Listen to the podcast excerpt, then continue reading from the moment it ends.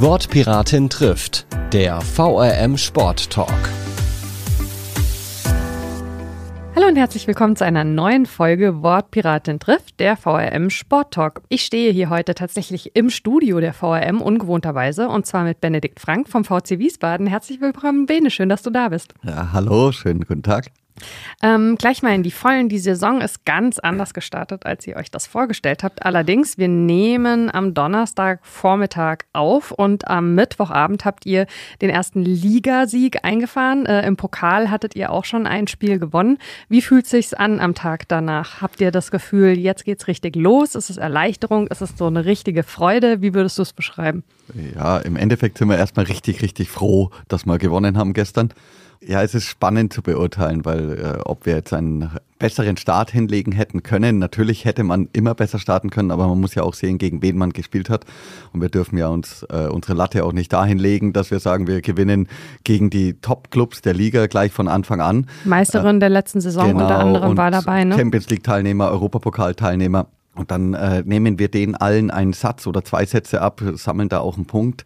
Das ist schon aller Ehren wert, aber du verlierst halt die Spiele. Wir haben vier Spiele verloren und jetzt gestern gegen einen schlagbaren Gegner können wir 3-0 gewinnen und dann kommen die doch nochmal zurück, gewinnen 3-2 mit den verlorenen Spielen davor macht es vielleicht was mit der Psyche, dass du nicht das Spiel ganz nach Hause fährst, ganz schnell nach Hause, aber dass du es dann trotzdem gewinnst, ist halt fantastisch. Und also ich glaube jetzt eher, ja, wir haben die ganze Zeit gut gespielt. Wir müssen jetzt nur lernen, wie wir die Spiele auch beenden und konstanter werden und dann vielleicht auch nochmal ein bisschen auf die, ja, die Großen nochmal ein bisschen mehr ärgern und da nochmal noch mehr reinhauen, dass wir es auch schaffen, zum Beispiel jetzt nächsten Samstag gegen Schwerin auch zu gewinnen. Mhm.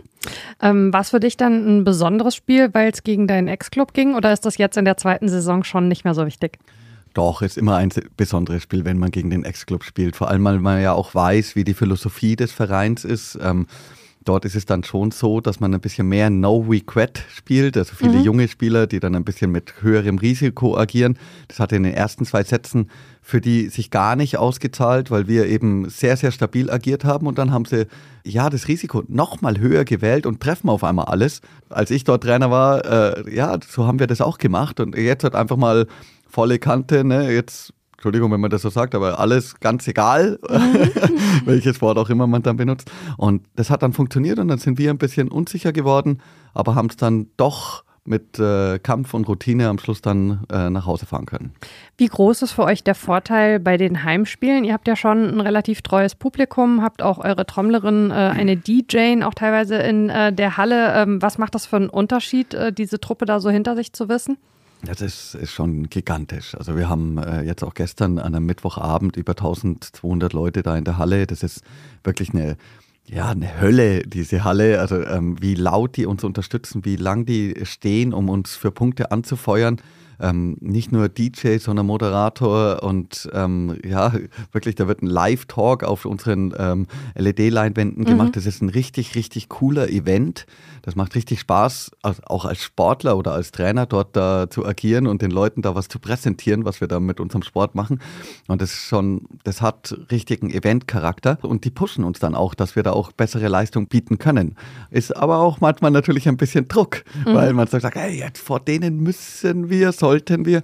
Aber andersrum ist einfach genial. Das kannst du richtig genießen, vor so einer Kolosse immer zu agieren. Man sieht ja vor allen Dingen auch mal, was dann eben eine gute Halle für einen Unterschied macht. Eine Hallensituation bei den Sportvereinen in Wiesbaden ist immer ein großes Thema. Da habt ihr ja, seid ihr schon in einer privilegierten Situation mit der Halle. Also wir sind natürlich in einer privilegierten äh, Situation, weil wir ganz viel Volleyball darin veranstalten. Mhm. Ob das jetzt für einen Leistungssport nur privilegiert ist, äh, sei mal dahingestellt, weil wir uns natürlich die Halle immer noch auch mit sehr vielen anderen Jugendgruppen auch teilen. Mhm. Und das ist ja auch in Ordnung so. Ähm, wir bewegen uns ja nicht auf äh, Maßen wie Fußball, wo man einfach seinen eigenen Platz hat oder sich die Trainingszeiten aussuchen kann. Am Ende muss es vielleicht das Ziel sein für uns im Leistungssport. Ähm, nichtsdestotrotz ist diese Halle natürlich schon ein Schmuckstück, auch in der Bundesliga. Und das, äh, damit darf man sich schon auch ein bisschen brüsken. Und deswegen kommen die Leute auch gern, dass man da eben sowas veranstalten kann. Du hast nach der letzten Saison gesagt, gut wäre aber, wenn wir den Faktor VCW-Familie über alle Mannschaften, Trainer, Haupt- und Ehrenamtliche hinweg mit einem einheitlich abgestimmten Verständnis von Zielen und Aufgaben noch besser steuern könnten. Ähm, wie weit seid ihr da gekommen? Ja, wir sind da deutliche Schritte vorangekommen, auch wenn wir ich würde sagen, immer noch voll in der Findungsphase sind, mhm. weil äh, einheitliche Ziele, einheitliche Abstimmungen, Kommunikationen über alle Mannschaften hinweg ist natürlich auch eine Sache, die geht fast nicht nur über Ehrenamt, sondern auch über Hauptamt. Und wir bewegen uns ja da auch immer wieder in dieser, ja, in diesem Dissens, mal Hauptamt, mal Ehrenamt, wer kann welche Aufgaben wann übernehmen. Und das ist natürlich immer sehr, sehr schwierig, ähm, das dann auf einen Konsens oder auf einen, wirklich auf einen Nenner zu bringen. Aber die, äh, die Kids und auch die Jugendlichen und auch die jungen Erwachsenen, die auch in Richtung erste Liga streben, die haben das, das jetzt schon ein bisschen verinnerlicht. Das macht ein bisschen mehr Spaß. Wir haben natürlich auch immer wieder ein paar Rückschläge. Einer unserer äh, hauptamtlichen Trainer ist kurz vor der Saison leider urplötzlich verstorben. Der hatte alles in der Hand. Das ist die wichtigste Person im sportlichen Bereich gewesen bei uns. Und das tut im Herzen weh, aber auch dem Verein sehr weh. Und deswegen meine ich auch Findungsphase. Ähm, da müssen jetzt andere in die Bresche springen und da sind wir noch nicht ganz so weit, uns komplett wieder normal hinzustellen, aber wir sind auf einem guten Weg. Was schön ist, dass es eben bei den Jugendlichen und bei den, ja, den Nachfolgetalenten gar nicht so schlimm ausschaut, sondern eher, wow, ja, wir sehen da was, wir kommen zusammen, wir sind VCW-Familie, wir wollen für ein VCW in der ersten Bundesliga spielen und das ist cool. Und äh, Jugendbereich ist auch was, was dich besonders interessiert. Ne? Du hast ja auch schon zweimal auf Verbandsebene U18, U20 äh, trainiert, also einmal Deutschland, einmal Österreich. Ähm, wie sehr hast du den Fokus da neben deiner Hauptaufgabe eben mit der ersten Mannschaft auch drauf, wie da die Entwicklung ist? Ist richtig, das ist eins sagen wir mal, der Sachen, wo ich glaube, dass ich gar nicht so schlecht bin als Trainer. ähm, aber ist natürlich immer schwierig, wie viel Fokus man darauf hat, mhm. wenn man eine Erstligamannschaft nebenher trainiert. Ähm, nebenher, Entschuldigung. ähm, sondern äh, ich gebe da vielleicht ab und zu mal kleine Impulse, kann vielleicht mal mit einem Trainer der zweiten Mannschaft mal kurz sprechen. Äh, meine Frau ist die Trainerin der dritten Mannschaft mit mhm. ein paar Talenten. Da sprechen wir natürlich viel, das ist auch klar daheim. Aber es ist eine Geschichte, die mich sehr interessiert, wo ich glaube, ich mit Konzepten sehr gut weiterhelfen kann oder mit Ideen, wie wir das besser machen können. Ähm, durch das, dass ich eben auch in Österreich und in Deutschland als Nationaltrainer, Co-Trainer, Teammanager, mhm. wie auch immer, im Jugendbereich da gearbeitet habe, da bringt man schon ein bisschen Erfahrung mit, was man auch braucht, um irgendwo anzukommen. Und ich glaube, das ist eher von Nutzen für uns alle, als dass ich mich da einmische. Ich versuche auch nicht von oben herab, mhm. sondern eher zu unterstützen. Was hat dich oder vielleicht auch euch, du hast deine Frau gerade angesprochen, äh, an dem Projekt VCW ähm, äh, gereizt, als die Anfrage kam? Um ehrlich zu sein, die Anfrage kam natürlich an mich, ähm, wegen der Erstligamannschaft, mhm. äh, durch die gute Arbeit auch in Straubing. Und äh, der VCW Baden ist ein sehr, ja, professionell geführter Verein mhm. mit einer ganz anderen Struktur als zum Beispiel in Straubing, wo alles doch auf ein, zwei Personen zugeschnitten ist und hier ist es doch größer. Man muss mit viel mehr ja, Gremien arbeiten und möchte, kann auch damit mehr bewegen, aber ist natürlich auch viel, viel mehr Köche, mhm. ähm, wo man dann schauen muss, wie man das am besten dann auch äh, hinbekommt. Und das in allen Bereichen, egal ob das den Erstligabetrieb betrifft, mit der GmbH oder den Verein an sich im ehrenamtlichen Bereich und auch die Ausbildung der jungen Talente. Und das äh, reizt gewaltig, so ein Konzept auch mitzuleiten mhm. und mitzuführen, beziehungsweise zu helfen, das nochmal besser zu machen, weil da haben wir viel Entwicklungspotenzial. Und meine Frau ist dann dazugekommen, die war ja noch Leistungssportlerin mhm. davor mhm. äh, und kam dann nach der letzten EM, letzten äh, ja, Herbst im mhm. Endeffekt kam sie dann äh, zu mir. Natürlich schon hochschwanger war das dann. Ah, nein, nicht hoch, aber hat er noch EM gespielt, ne? aber dann schwanger. Und dann, ja, seitdem hat sie dann auch gleich als Trainerin mitgeholfen. Geht vielleicht in die Trainerlaufbahn, schauen wir mal.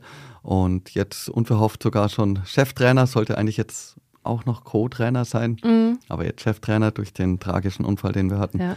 Aber äh, macht sie hervorragend, macht ihr Spaß das ist eigentlich cool.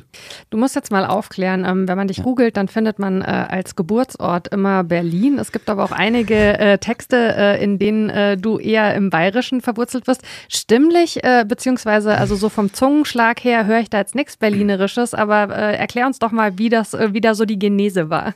Ja, also ich hoffe, dass ich in meinem ganzen Leben nie nach einem Berliner klinge. ähm, Entschuldigung. Autsch, die armen BerlinerInnen. Na, ähm, und ich hoffe, dass man mich immer an meinem Zungenschlag eher in den Süden der ja. Republik äh, bitte leitet. Und dann äh, muss ich ganz ehrlich gestehen, ja, meine Eltern Oberpfälzer, Oberbayern, die haben dann in Westberlin einen Job gehabt und dann äh, darf ich unglücklicherweise sagen, nein, bin ich eben in Berlin geboren und dann mit zweieinhalb war ich schon wieder im südlichen Bad Reichenhall, äh, also an der österreichischen Grenze gleich. Äh, Im Endeffekt war man halt nur dort, um das Kind zu gebären, den Job zu machen und dann sind wir wieder nach Bayern.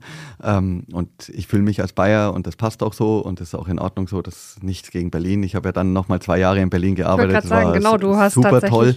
Ne, in Köpenick draußen, im Osten draußen und das war richtig, also richtig cool, mhm. äh, Berlin zu erleben. Aber ich habe eigentlich keinen Bezug zu Berlin. Also deswegen bezeichne ich mich auch definitiv nicht als Berliner. Äh, ich kenne das, ich bin in Heidelberg geboren und habe da aber 24 Stunden verbracht. Und äh, wenn Leute dann immer sagen, die gebürtige Heidelbergerin, denke ich so, what? Ja, genau. Das, das passt nicht zusammen dann in dem Moment. genau. ähm, über die VCW-Familie wird ja immer äh, sehr zärtlich gesprochen. Äh, und so positiv das einerseits ist, äh, gibt es auch so eine Gefahr, dass man sich manchmal auch wie in so einer echten Familie nicht genug streckt, weil man sich zu wohl fühlt miteinander? Ja, das ist sehr spannend, wie du das formulierst. Hey, ähm, ja, ist definitiv so. Also ähm, wenn man, man kann das sogar noch drastischer formulieren. Im Endeffekt ist es dann eine Wohlfühloase, die mhm. im äh, absoluten Leistungsbereich eigentlich keinem weiterhilft, sondern da machen wir alles gut aber gut ist halt weit weg von sehr gut oder vom Leistungsbereich. Und ähm, wir müssen uns da viel mehr strecken, so wie du es formuliert hast, beziehungsweise äh, auch mit ein paar polarisierenden Entscheidungen dann auch deutlich mehr umgehen können und auch klarere Ziele formulieren und dann halt auch vielleicht auch ja, Drop-out-Quote bei Talenten oder auch äh, anderes agieren. Das hört man nicht gerne natürlich in ehrenamtlich mhm. geführten Vereinen weil es ja auch immer um Mitgliederzahlen geht.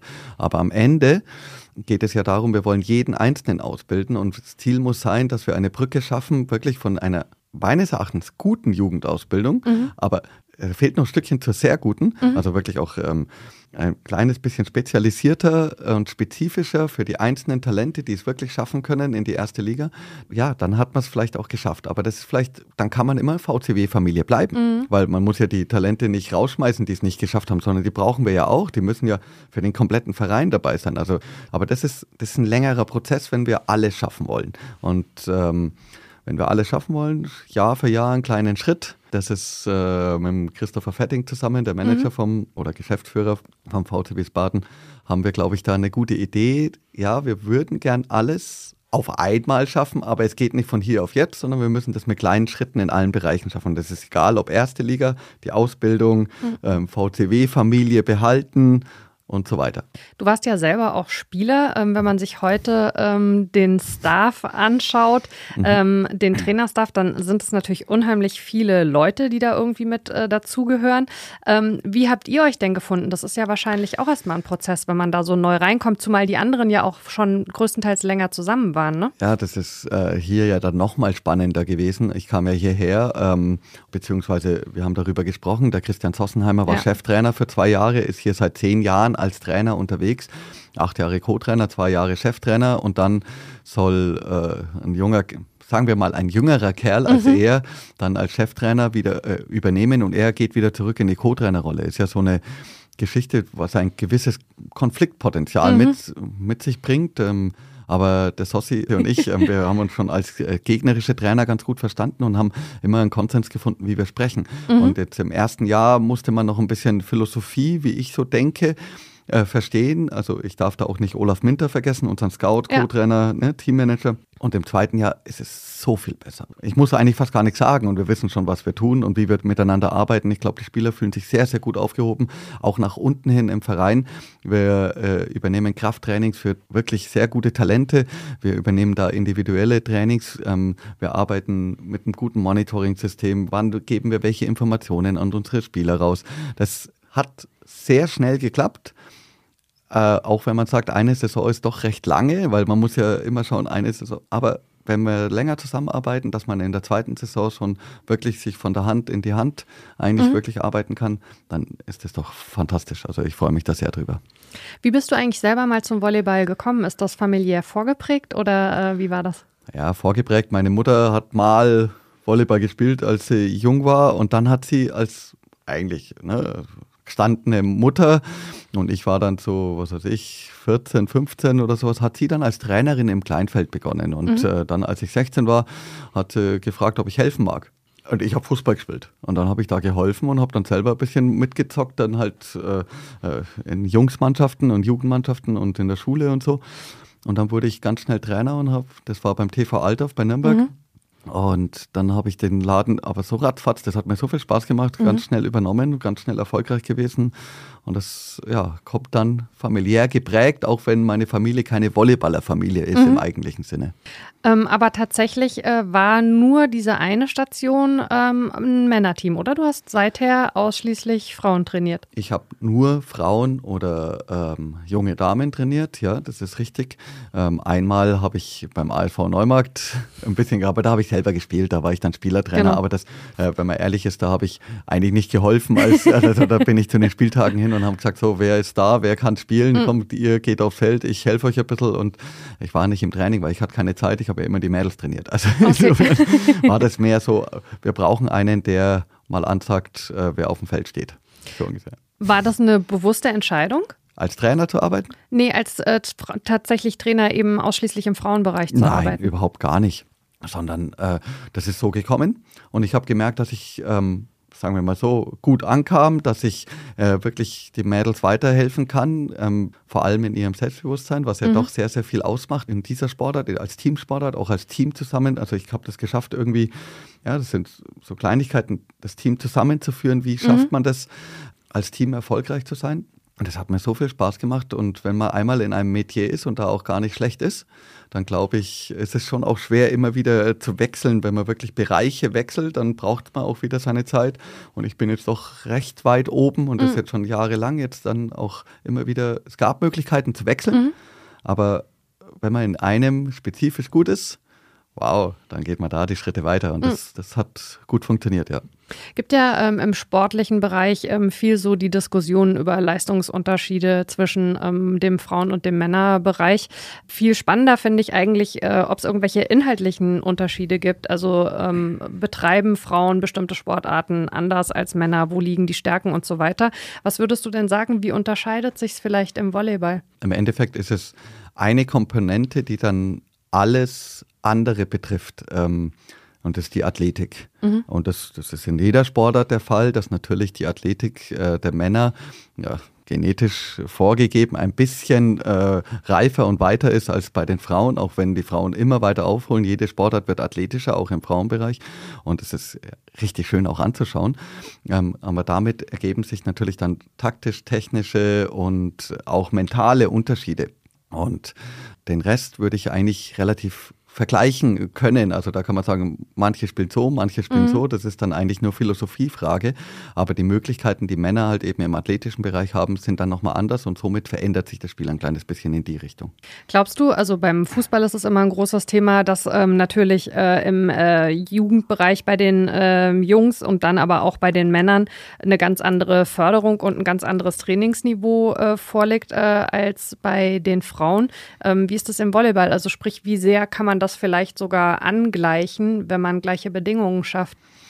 Ich glaube, dass wir im Volleyball dieses Problem nicht haben. Mhm. Also wir sind in der Förderung unserer Sportart im weiblichen Bereich vielleicht sogar weiter als die Männer. Okay. Unsere erste Liga, Männer und Frauen sind unterschiedlich, also werden auch unterschiedlich vermarktet mhm. derzeit, ähm, haben ja unterschiedliche Stellenwerte in der Gesellschaft und äh, da ja, haben wir eigentlich dieses Problem dann auch nach unten hin nicht. Wenn es um die Förderung geht, dann sind wir gleich aufgestellt. Natürlich sind viel immer noch viele Männer in den führenden Gremien mhm. und wie auch immer, aber das äh, ist jetzt ja nicht kontraproduktiv, sondern der Sport, durch das, dass es auch keine Kontaktsportart ist, mhm. ne, ähm, ist für den Frauenbereich immer noch sehr attraktiv. Auch wenn wir mehr Mitglieder haben wollen würden, natürlich in allen Bereichen. Das will mhm. jeder immer die ganze Zeit und ähm, wir da auch sehr, sehr fleißig sind in den Verbänden und in den Ligen. Aber äh, ich würde jetzt auf diese, diesen Unterschied, den wir da haben, da haben wir jetzt vielleicht einen minimalen, marginalen Unterschied, aber keinen äh, gravierend, wo wir sagen, dass wir eine Diskussion losbrechen müssten. Mhm. Ähm, wir versuchen äh, in dem Podcast ja Sportarten Leuten vorzustellen, die sich damit bisher noch überhaupt nicht ähm, befasst haben. Bei manchen äh, ist das vielleicht fast ein bisschen lustiger, weil man so denkt, naja, so die groben Dinge, äh, die wissen Leute ja vielleicht über den Sport, aber ähm, wir machen es trotzdem immer. Deswegen, wenn du jemandem, der mit Volleyball überhaupt nichts am Hut hat, die Basics des Spiels erklären müsstest, wie würdest du das machen? Wow. ja, äh, im Endeffekt, der Ball darf nicht am Boden mhm. muss übers Netz in das Viereck. Ähm, und ja, im Endeffekt ist von den Techniken her fast alles erlaubt. Mhm. Du darfst mit dem Fuß spielen, du darfst mit dem Kopf spielen, du darfst mit allem spielen. Die meiste Kontrolle hast du dennoch mit den äh, Base-Techniken wie Baggern, das ist mit gestreckten Armen oder mit dem äh, Ober über dem Kopfzuspiel, wenn du den Ball ein bisschen weicher berühren kannst mit den Fingern und dann natürlich der Schmetterschlag. Mhm. Ja, ähm, dann hast du einen Aufschlag, also wir haben äh, wie beim Tennis einen Aufschlag, ähm, bloß halt alles ohne Hilfsmittel. Und wir stehen da zu sechst auf dem Feld und versuchen, dass der Ball nicht auf den Boden fällt. Und wie groß ist so ein Gesamtkader? Der, unser Kader hat jetzt 13 Spieler. Ähm, du darfst auf die Liste normalerweise 14 Spielerinnen schreiben. Also für ein Spiel, wie groß du dann einen Kader machst, das hängt ja auch mhm. von wirtschaftlichen äh, Faktoren ab oder auch wie viele Spielerinnen du in deinem Verein hast. Zum Beispiel nur neun oder sowas.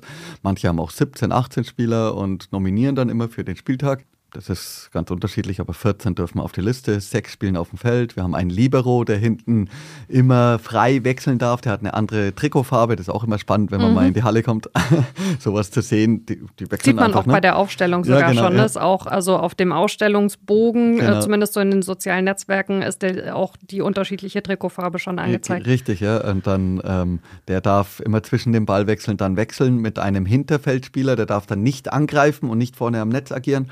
Da gibt es ja dann auch Rotationen bei uns, äh, sechs Positionen, die müssen immer eins weiter rotieren, wenn sie einen Punkt gemacht haben und sowas.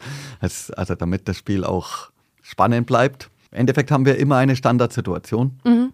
immer Aufschlag und die Facetten sind dann so klein und so zahlreich, dass wir im Leistungssport eigentlich zweimal am Tag trainieren müssen.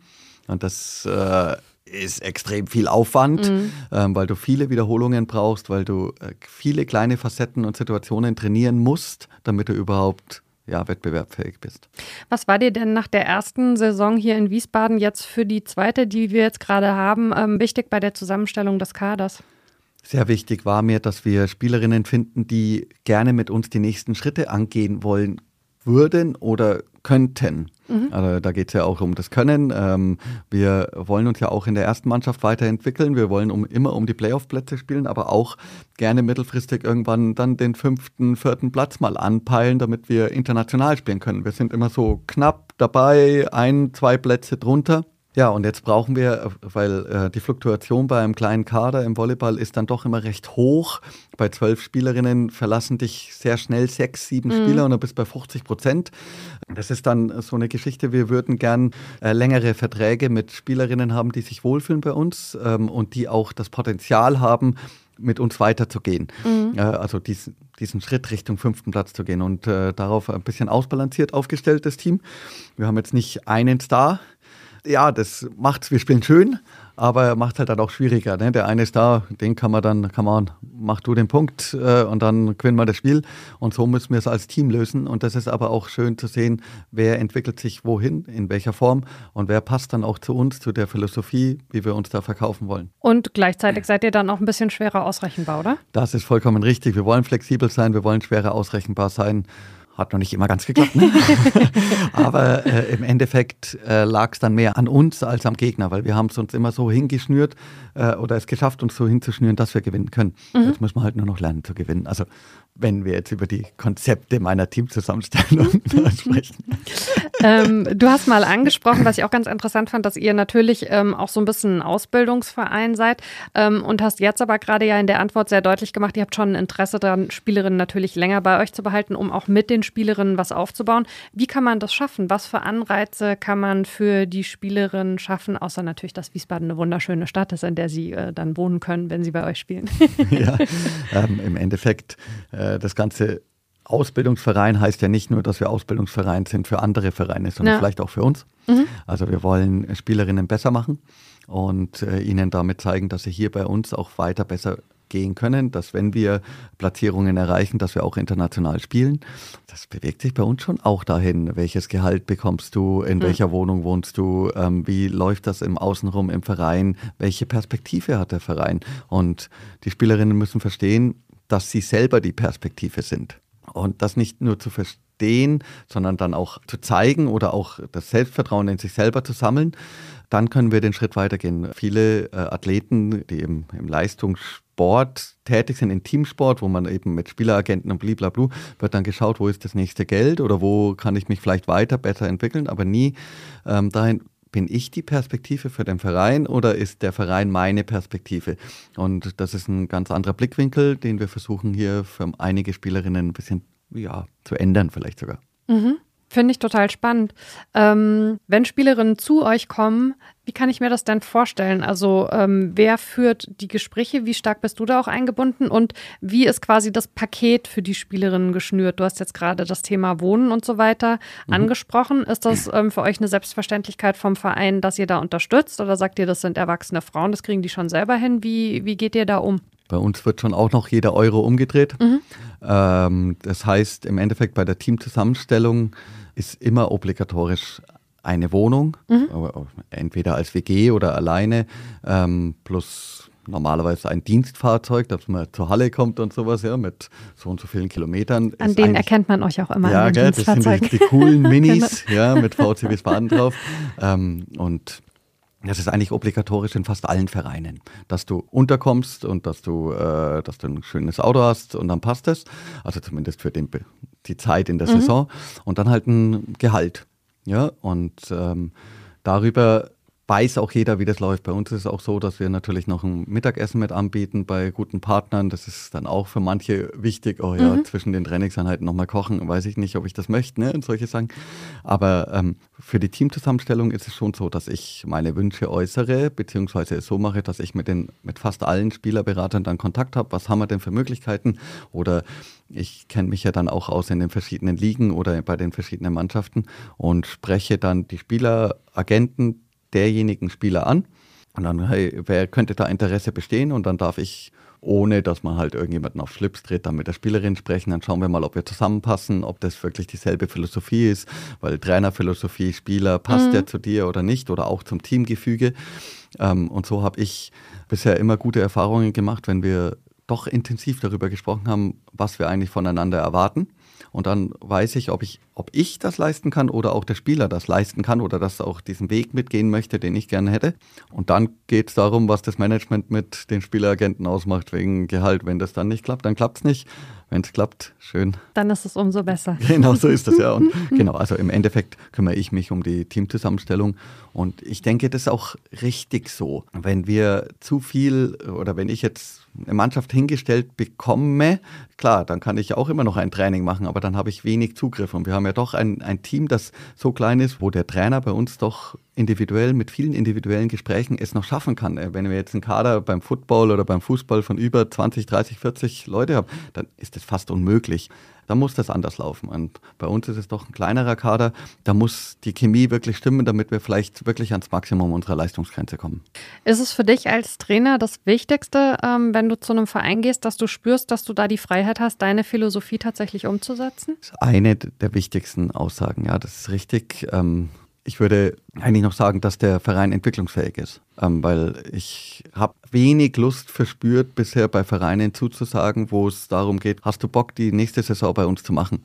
Ähm, ja, was, was will ich dann? Was soll ich machen? Ja, äh, wir brauchen einen Erstligatrainer. Also, also ohne Konzept, mhm. ohne Idee oder wir brauchen, ähm, wir wollen einen fünften Platz erreichen. Ja, das ist schön und gut, aber wo ist die große Idee dahinter? Mhm. Also ich bin keiner, der gerne nur für ein Jahr oder zwei Jahre kommt, machen wir halt mal, damit wir einen Job haben. Das ist immer diese schöne Frage, Beruf, Berufung. Mhm. Aber äh, ich würde schon gern mithelfen, ein kleines bisschen was zu bewegen, was zu entwickeln. Das geht nicht von hier auf jetzt. Und da geht es immer um kleine Nuancen und da würde ich gern Teil davon sein. Und wenn da Ideen dahinter sind, dass sich da was bewegen kann und du das spürst, dann ist das auch einer der wichtigsten Punkte, ob ich zu einem Verein gehe. Dann sind wir sehr gespannt, äh, was du in den nächsten Jahren oh ja, beim VCW noch mitbewegen wirst.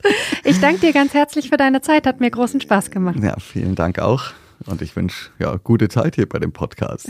Dankeschön. Und äh, ja, liebe HörerInnen da draußen, auch äh, an euch ein äh, großes Dankeschön fürs zahlreiche Feedback. Äh, ihr könnt mir gerne äh, wieder und weiter schreiben, wortpiratin.marapfeifer.de, was euch gefallen hat, was euch vielleicht fehlt und wen ihr hier gerne mal hören wollt. Oder wenn ihr der Meinung seid, wir sollten hier unbedingt mal mit euch sprechen, dann könnt ihr euch natürlich auch gerne melden. Und wir hören uns in zwei Wochen wieder. Ciao. Wortpiratin trifft ist eine Produktion der VRM von Allgemeiner Zeitung, Wiesbadener Kurier, Echo Online und Mittelhessen.de. Redaktion Mara Pfeiffer. Produktion Mike Dornhöfer. Ihr erreicht uns per Mail an audio.vrm.de.